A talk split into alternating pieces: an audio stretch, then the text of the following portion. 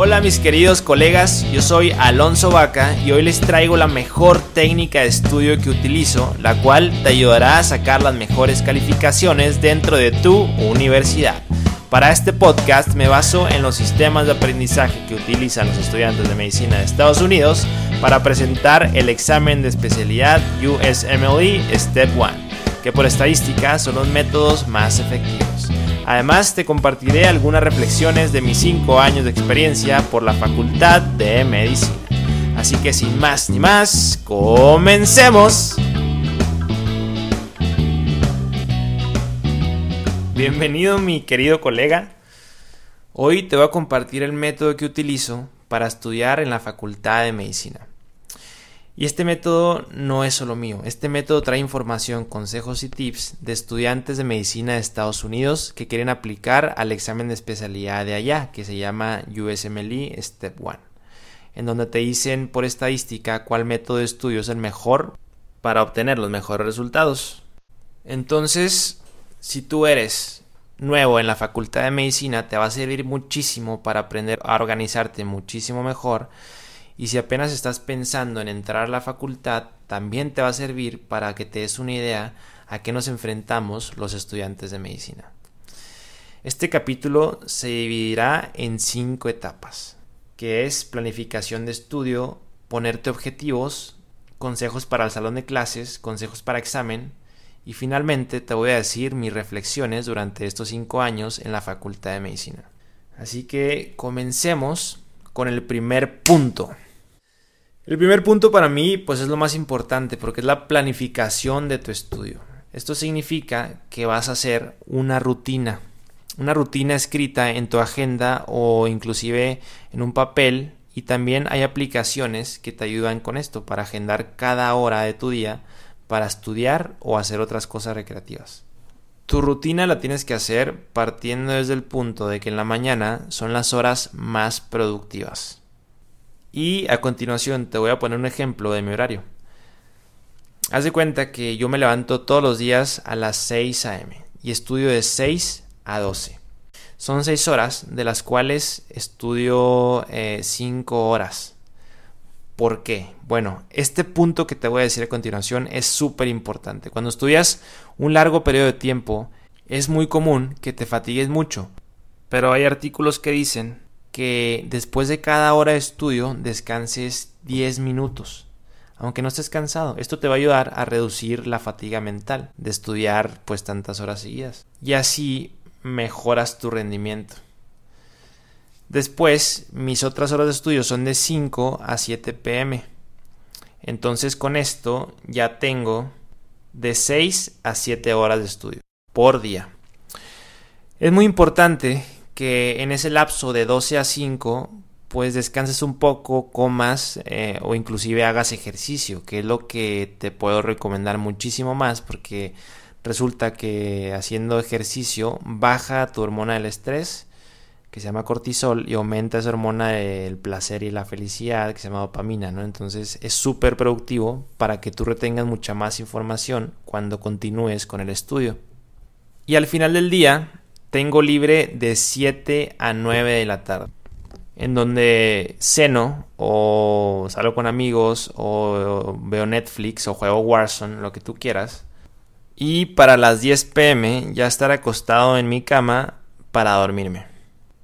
Hablando de hábitos buenos, hay un libro muy padre que se llama The 5 AM Club, en el que para fines de este podcast resume varias cosas padres, como que si te despiertas a las 5 de la mañana, todos están durmiendo y tu mente además está fresca. Y también levantarte a las 5 de la mañana te diferenciará del 95% de las personas que se levantan tarde. Otro punto que toca el libro es que tienes que evitar distracciones. Distracciones como el celular. Entonces este déjalo afuera, déjalo en el carro, déjalo en otro cuarto, pero ni de chiste lo tengas al lado de ti porque te quita montones de tiempo. El segundo punto es ponerte objetivos. Dentro de la planificación es muy importante que te pongas un objetivo aterrizado, tangible, como una fecha de examen. Y esta fecha de examen pues la pones en tu calendario. Luego vas a marcar los temas o páginas que vas a leer en cada día. Esto se llama ponerte metas a corto plazo. En donde si son 20 temas para un mes, te pones un tema por día y en los últimos 10 días repasas todo. Por último, de este punto, se recomienda muchísimo conseguirte un compañero de estudio un compañero pues de preferencia que destaque y esté muy motivado para hacerse preguntas entre ustedes, compartir información y al final pues no solo te va a ir bien en el examen, sino que vas a sacar muy buenas amistades y eso te podrá acompañar durante el resto de tu vida. El siguiente punto que quiero tocar en este capítulo es eh, consejos para el salón de clases. Y el mejor consejo que te puedo dar es que te sientes hasta adelante. Y cuando te sientas hasta adelante vas a tener menos distracciones y te va a dar menos miedo preguntar.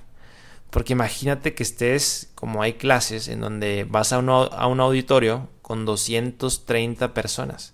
Entonces, cuando estás en medio y preguntas algo, todo el mundo te voltea de enfrente y de atrás, entonces te sientes como un poco cohibido. Y enfrente no pasa eso, tú puedes preguntar y a la hora de preguntar aprendes muchísimo más, te lo aseguro. Y a la hora también de regarla, aprendes el doble también. Entonces, siéntate hasta adelante siempre. También, si sientes que tu profesor no te aporta lo suficiente, vete a clases de otros profesores. Otros profesores famosos que sientas que te aportan mucho más. Y aprovechalo, aprovechalo al máximo.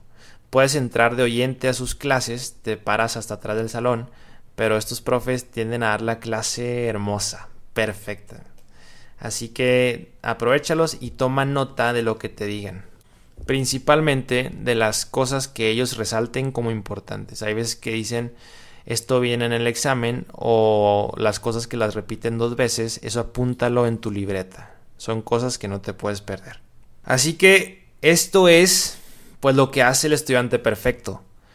Esto es lo que haces en tus días más productivos, pero la realidad es que no siempre es posible y no te sientas mal por eso. Y a veces pues no es solo estudiar una carrera, a veces tienes que trabajar aparte, a veces tienes problemas personales que tienes que sobrellevar. Y por lo mismo te vengo a traer algunas cosas muy interesantes que puedes hacer en el caso de que tengas poco tiempo disponible. Lo que puedes hacer es conseguir exámenes de otros años. Si están resueltos, mejor, pero si no, tú contéstalos con el libro. Esto te ayudará bastante. Clasifica las preguntas por tema y esto pues te ayudará a estructurar las ideas en tu mente. De hecho, existe un sistema llamado SQR4, avalado por artículos de la George Washington University, que se basa en hacerte preguntas para memorizar mucho más rápido y sin tanto esfuerzo. Si quieres checarlo, te dejo el link en la descripción. Lo que te recomiendo antes de entrar al examen es que no hables con nadie, porque de repente pasa que hay alguien con un ataque de pánico, todo nervioso, hablas con él y se te pega. Entonces lo menos que queremos es entrar más estresados de lo que ya estamos al examen porque no nos va a dejar pensar claro. Entonces, respira, relájate, porque al final, pues no deja de ser un papel. Y la verdad es que si has trabajado duro durante todo el mes, el trabajo ya está hecho y ya te puedes sentir orgulloso. Por último, te voy a decir algunas reflexiones sobre el estudio en mi trayecto de 5 años por la Facultad de Medicina. A veces las cosas no se entienden a la primera, y esa base de mucho esfuerzo cuando las cosas empiezan a comprender.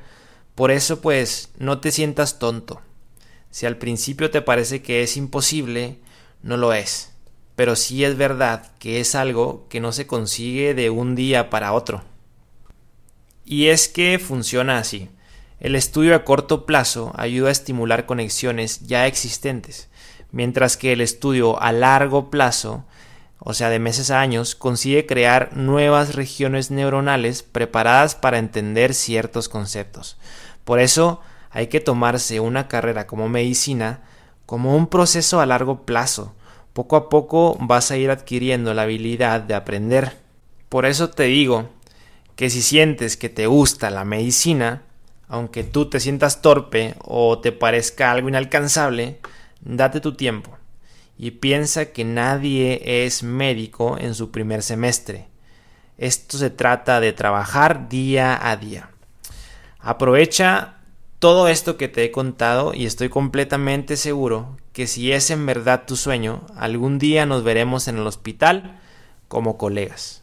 Y por último, te dejo con este fragmento del libro de Miguel de Cervantes Saavedra, con la que me identifico muchísimo, que dice, Finalmente, Don Quijote, de tan poco dormir y de mucho leer, se le secó el cerebro de manera que perdió totalmente el juicio. Con todo esto, espero que te haya encantado este capítulo y que te haya aportado muchísimo valor y que perseveres, porque es justo ahí donde está la verdadera belleza, en sentirse orgulloso por haber alcanzado las metas que al principio parecían inalcanzables. Yo soy Alonso Vaca, no olvides suscribirte y nos vemos la siguiente semana con otro capítulo de Estudiambre de Medicina.